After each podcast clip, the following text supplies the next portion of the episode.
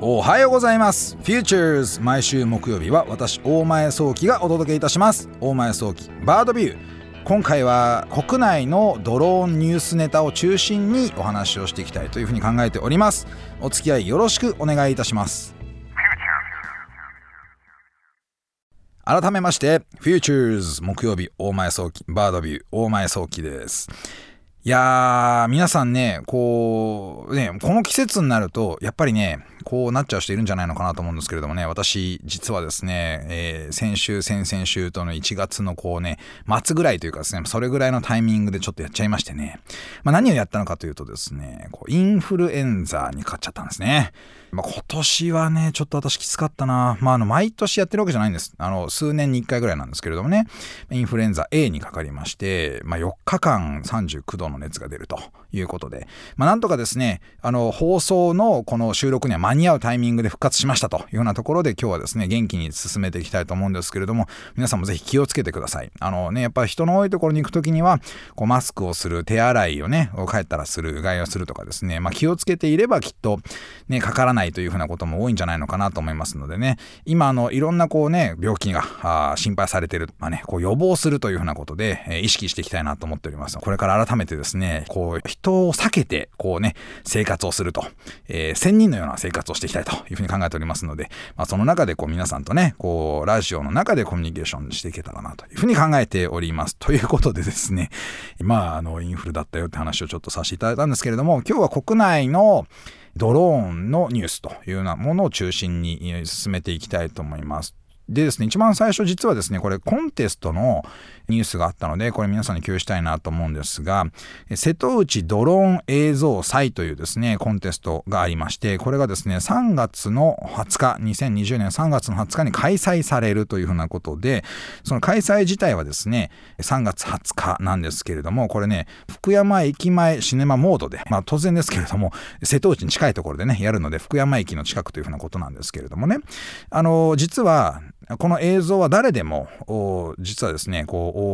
出すことができましてその応募の締め切りがですね2月の29日2月末というふうなところになっております。ね、今年はね2月末が29日なんでねそこで、えー、そこまでに出した方々が、まあ、このね審査されるというふうなことなわけなんですけれども。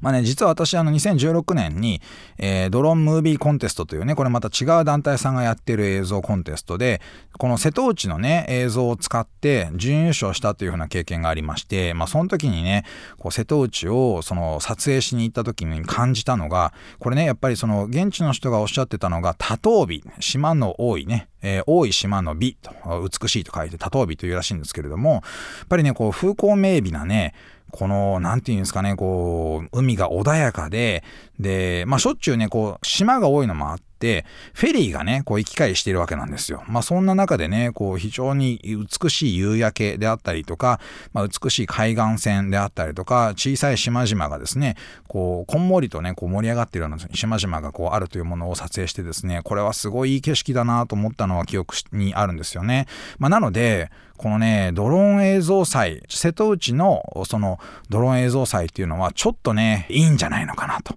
このね、美しい景色を撮影しに行くっていうのもね、ちょっと楽しいなと思うので、まあちょっと締め切りまで時間短いんですけれども、まあ、興味があると、もしくはね、お近くにお住まいの方がいらっしゃってね、まあドローン持ってるということであれば、こういうコンテストに、ま、参加してもいいんじゃないのかな、なんて思いますね。まあ、当時の話をちょっとだけこうね、思い出してみますと、私、あの、撮影したのが、ちょうどね、こう、呉線といういうね、その鉄道がありましてね、まあそれのですね、忠の海というね、確かね、駅の近くだったと思うんですけれども、ここら辺のですね、えー、こう呉線が海岸線をずっとこう舐めて走るところをですね、海側から撮影するってことやったんですけどね、これ動画で。これがね、こうバキッとこうハマって、すごくいい映像になりまして、まああの、評価の一部、こういったところのね、その素晴らしい景色というものもね、評価してもらったんじゃないのかな、なんていうふうに思ったりとかしております。まあね、今、やっぱりこう鉄道をドローンで撮ろうとするとなかなか難しいと。ね、安全をちゃんと満たして安全にしっかり撮るためにどうしたらいいのかなっていうふうなことを考えると、なかなか撮らせてもらえないところあると思うんですけれども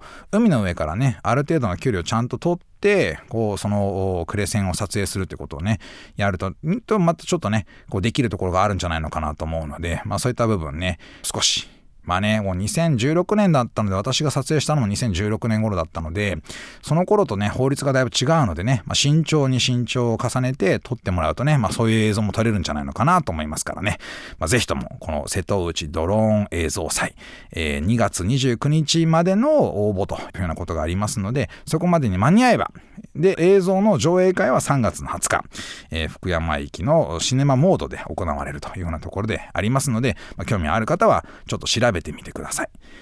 ね、えー、こういうコンテストを出すっていうのはとても楽しいことなのでね、チャレンジしたらいいかななんて思います。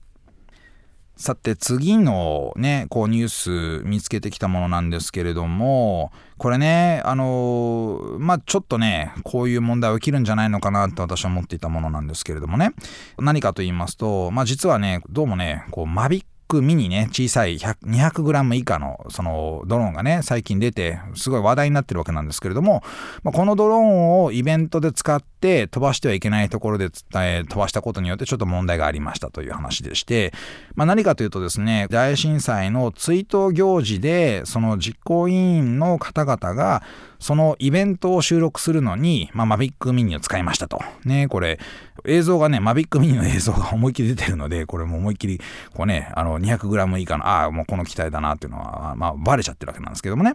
で、この、場所がですね、実はその 200g 未満の機体というのは、現行の航空法上の法律で見ると、まあ、のこれはドローンの、まあ、おもちゃの部類であるというふうなところもあって、えー、申請が必要ないというふうなものなんですけれどもこれ場所がね飛ばした場所が公園でこの公園で飛ばすっていうことになるとまあね、こう、ラジコン類の全体的な、全面的なですね、使用を禁止している公園だったりとかするわけなんですよね。なので、ローカルルールっていうのがちょっとあってですね。で、このローカルルールに抵触してしまったと。で、まあもちろんね、この行事の実行委員は、航空法上 200g 未満のそのものであれば飛ばしていいエリアが多いというふうなことは多分理解してたんですけどなんとですねやっぱそのローカルルールを調べきれてなかったというふうな問題が出ましてでまあマビックミニで撮影していてでイベントに参加した人がですねどうもドローンが飛んでるのこれいいんだっけみたいな話が出てしまってまあ問題になりましたという話なんですよね。でまあねこれまあどっかでこういう話出るだろうなと正直思ってました。でまあしょうがないです。もうね、あの、ローカルルールのね、調べるの相当難しいんですよ。実は私もね、航空法上は問題ないエリアで飛ばすときに、果たしてローカルルールとして大丈夫なんだっけ？っていうことを調べるの散々やってるんですけれども、例えばあのね、そうだな、あの、国有林とかね、天然記念物がいるような天然記念とかその資源があるようなところでは実はですねその航空法上問題ないエリアでも飛ばしてはいけないっていうねこう林野庁にその確認取んなきゃいけないとかいろいろな問題があるんですよ実はねなのでまあ、あるね、湖で飛ばそうと思って、ここで飛ばしていいですかっていうふうに管理人さんに聞いたらですね、いや、ここダメだよと。航空法上大丈夫なんですけどっていうふうにマップ見したらですね、ここは違うよと。林野庁に確認しなきゃダメなんだよみたいなこと言われたりとかした経験もありまして、まあ、実はね、航空法上のその問題がクリアできてたら飛ばしていいっていう話じゃないことが多いんですよ。で特にね、公園。公園はね、全面的に禁止なケースがやっぱ多いですよね。市とか、まあ、あの、区のですね、まあそういうルールを制定しているところは結構多くてですね。なので 200g 未満のこのマビックミニを持ってる人の中で、いやこれだってルールに沿って考えたらどこでも飛ばせるじゃんみたいなことをね、こう考えてる方々結構ね、増えちゃってるんじゃないのかなと思ってちょっと心配してたんですよ。ってことでですね、まあ一つこれニュースになったのもあるので、まあこのタイミングで皆さんとやっぱ考えなきゃいけないなってことでこのニュースをね、まあシェアするわけなんですけど、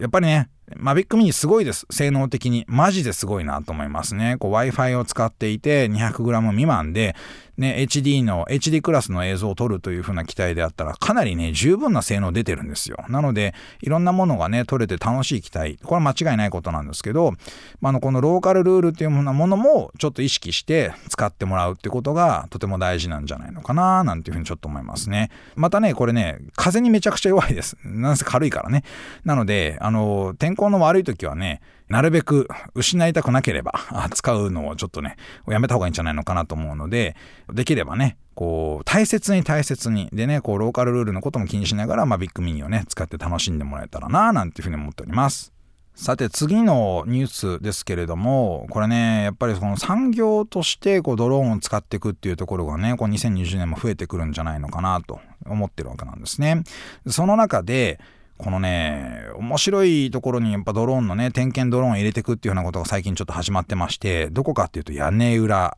なんですけどね、ちっちゃいドローンを使って屋根裏点検を始めますと。っていうね、こうニュースが入ってきました。で、どこの屋根裏なのかっていうとですね、これね、大阪メトロのですね、メトロの駅構内の屋根裏だったりとかするんですよね。もうね、ちょっと映像を見せてもらったんですよ、実はね。私ね、こういう映像を見せてもらって、屋根裏ね、はっきり言ってね、あの、人間が入れない、まあちょっとね、こう、埃っぽかったりとか、ケーブルが多かったりとかして、入れないところのエリアが多いので、小さいドローンでですね、点検をして、どういう風なね、こう、作業したらいいのかなっていう、この見通しを立てるのにね、すごい役に立つ。奥までね、ドローンで行って帰ってきて、一周で360度のマップを作って、で、最後仕上げて、それをね、後でチェックをして、どういうふうにね、こうね、えー、屋根裏の状態改善しようかみたいな計画を立てるんですよね。で、場合によっては、新しい配線どこ通したらいいのかなみたいなことを含めたりとか、そういったこともね、こうやっていくのに、こう、マイクロドローンというね、もうすんごいちっちゃいやつね、これで空間に入っていって、点検するというふうなことを始めましたと。で、これ始めたのは、アイロボティクスというね、会社なんですけれども、まずはこのアイロボティクスがこの駅のホームの天井内構造点検をやってきますよという、まあそういうニュースだったという話なんですよね。でね、ポイントとしてはやっぱりね、これ、あの、人が今まで頑張って何とかしてたところなんですよ。で、これをね、狭いし、場合によってはね、やっぱりその脆いので、人がこう転落してしまう可能性があるエリアもあったりとか、またね、そのやっぱ汚いんですよね。埃っぽいとかね。なので、人が入るのにはちょっと過酷な環境だっていうのもありましてね、これあの、今までも、こうロボットがこう入ってくっていうようなことを試みていたわけなんですけれども、やっぱりね、こう地上走行みたいな、その走行型のドロローンっていうのは屋根裏に適さないんですよ。やっぱ屋根裏ってね、こう、ガタガタしている。すごくね、なんか物が多いんですよね。なので、飛んで動くやつの方がいいってことで、まあ、この小型ドローンっていうものが活躍できる現場でしてね。まあ、実はこの、こういったタイプの事業をやってる会社って何社かありまして、その狭いところ、で、あとはその高いところで人間が見るのを苦労するところっていうものにこのドローンで点検するっていうね仕事が最近ちょっと増えてきてるなというふうに思うんですよね。なのでこのアイロボティクスもですね、あの、一生懸命こういった部分に特化したドローンを出してくるというふうなところを始めたってことなんですよね。でサイズ感はね、重さだいたい 100g ぐらいということで、めちゃくちゃ軽くないですか？さっきのね、マビックミーより軽いんですよね、これね。で、あの、非常に軽くって、で、えー、まあね、こう、プロペラが当たっても落ちないようにプロペラガードがついていたりとかですね、まあそういったことができているというふうなところと、とね、なんとね、こうカメラがね、360度全天球カメラっていうのがついてるんですよ。こんなにちっちゃいのに360度見渡すことができるカメラがついてるってことで、一回通るとね、全体的にこう、ね、全部を把握できるみたいなことになってるわけなんですよね。まあ、あの、さすがにね、小さいだけのことはあって、飛べる時間ってのはそんな長くないんですけど、まあ、あの、行って帰ってきて、行って帰ってきてってことで、テリー交換しながらやっていけば、まあ、それは十分できるんじゃないのかなということで、でね、こう、非常にね、やっぱり、ね、役に立つというか、今までね、何時間、まあ、場合によっては何日もかけて点検しなきゃいけなかったものを、まあ、本当に、まあ、1時間程度で全部できちゃうみたいなことになってるようなので、このマイクロドローン、ちっちゃいドローンがね、点検するっていうエリアの仕事っていうのはこれからね、どんどん増えてくるんじゃないのかな、なんていうふうに思いますね。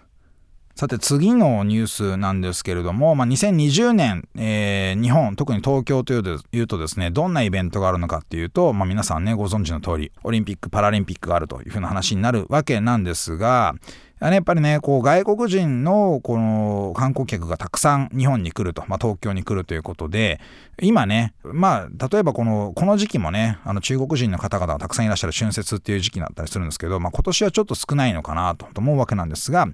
こういったね、タイミングで、えー、しっかりと啓発活動を行っていこうというふうなことを、まあ、東京のですね、まあ、新宿警察署がこう考えたということで、何かというとですね、えー、ドローンは都心では飛ばすことができませんよというふうな啓発を行ったというような話なんですよね。で、これをね、あの、繁華街で外国人にちゃんと渡すというふうなことをやってまして、やっぱりね、これ、実は2019年、2018年にも繁華街で、あの、その外国人がドローンで飛ばして、日本のこの、なんていうんですかね、まあ、ビルのジャングルみたいなね、ビルジャングル群みたいなところを撮影してるっていうのがね、ちょいちょいアップされてるんですよ。なのでね、あの法律に触れている人たちが、まあ、ちょいちょい出てきてるっていうのを把握してまして、なのでおそらく新宿の警察署がですね、そういう人たちが出ないように繁華街に出て、で、こういうとこでドローン上げちゃダメなんだよ、知ってたみたいなことをね、こう啓発活動を行ったということなんですけどね、まあ、地道すぎるよっていうふうにちょっと思う部分もあるわけなんですが、これね、あの、国の単位でやるべきことなんじゃないのかなと思うんですけれども、ぱね、あの地道ながらもこういったものが例えばニュースになってね発信されるとかあのまああの日本に訪れた外国人がいろんなところにね、まあ、東京でドローン飛ばすのダメなんだぜ知ってるか？みたいなこと言ってくれるってことも含めてですね。あのこういう活動をね地道に続けていくっていうのは悪いことじゃないのかなと、まあ、もうちょっとでかい活動にしてほしいなと思うんですけどねあの銀座とかでもね中国人のねこう若い男の子が開けちゃって問題になったって話もあったりしましたからね。是非ねこういったことをねもうちょっと広く幅広くですね、まあ、あのいろんなところに啓発活動していっていただきたいなというふうに思うわけなんですよね。お送りしてまいりました。Futures 大前早期バードビューいかがでしたでしょうか？今回ね国内のニュースをその中心にお伝えいたしました。まあねいい使い方も悪い使い方もやはりね皆さんがこう日々ね、えー、まあ法律とね照らし合わせて正しい使い方をすることでこうね、えー、いいドローンが増えてくると思いますのでね。ぜひ小さいドローンを持ってる方々はあの気をつけてね、えー、公園なんかでもやらないようにしながら、まあ、楽しんでいただけたらなというふうに思います。さて番組へのメッセージお待ちしております。JFN パークにある番組 Futures のメールフォームからお送りください。JFN パークでは番組情報のほか音声ポッドキャスティングも配信しています。また音声ポッドキャスティングは Spotify でも配信しています。Futures 大前早期バードビューで検索してみてください。番組 Facebook ページでも情報発信しています。Futures 大前早期バードビュー私とはまた来週お会いしましょう。